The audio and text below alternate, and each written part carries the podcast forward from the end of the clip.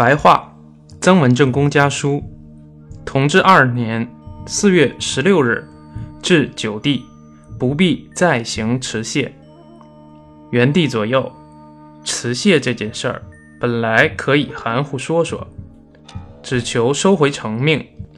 以请小泉、子密代替你和我各拟了一个折子。昨天接到弟弟的公文，已换了新衔头。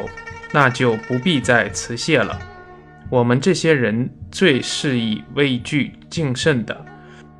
第一是以方寸为严师，其次是左右进席的人，如巡捕、阁使、幕府、文案以及部下营哨这些人，又其次是畏惧轻易。现在已经换了新衔，一切公文体制。便都为之一变，而又观奏书辞官，便知道这不是出于至诚了。弟弟应奏的事儿，暂时不必慌忙。左季帅奉专衔奏事的旨意，以后三个月才开始拜书。雪芹当巡抚及侍郎以后，除了书辞复奏两次，至今没有另外奏事。弟弟除非有紧要事件，不必专衔另行奏告，平常报账仍由我办即可。这封信应该是他们就是从乡勇变为湘军了，所以他们整体的就是呃勇之之前我们也说过，勇是就是地方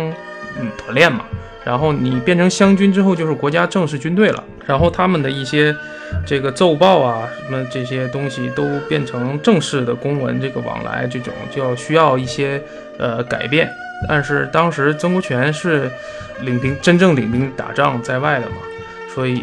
呃，那曾国藩嗯对于曾国荃一些奏报做了一些提醒，因为当时曾国荃对于皇上的一些嘉奖然后处罚呀不太满意。呃，曾国荃当时拿下南京之后，呃，也封了一个呃爵位，但后来好像又给撤了，呃，还是说呃就不满意，然后结果是曾国荃最后是辞官回家，啊，就回家他没事了，就颐养天年了，也算是比较好的一个结局吧，没有被没有被割指拿问啊，然后呃问罪啊这些事儿。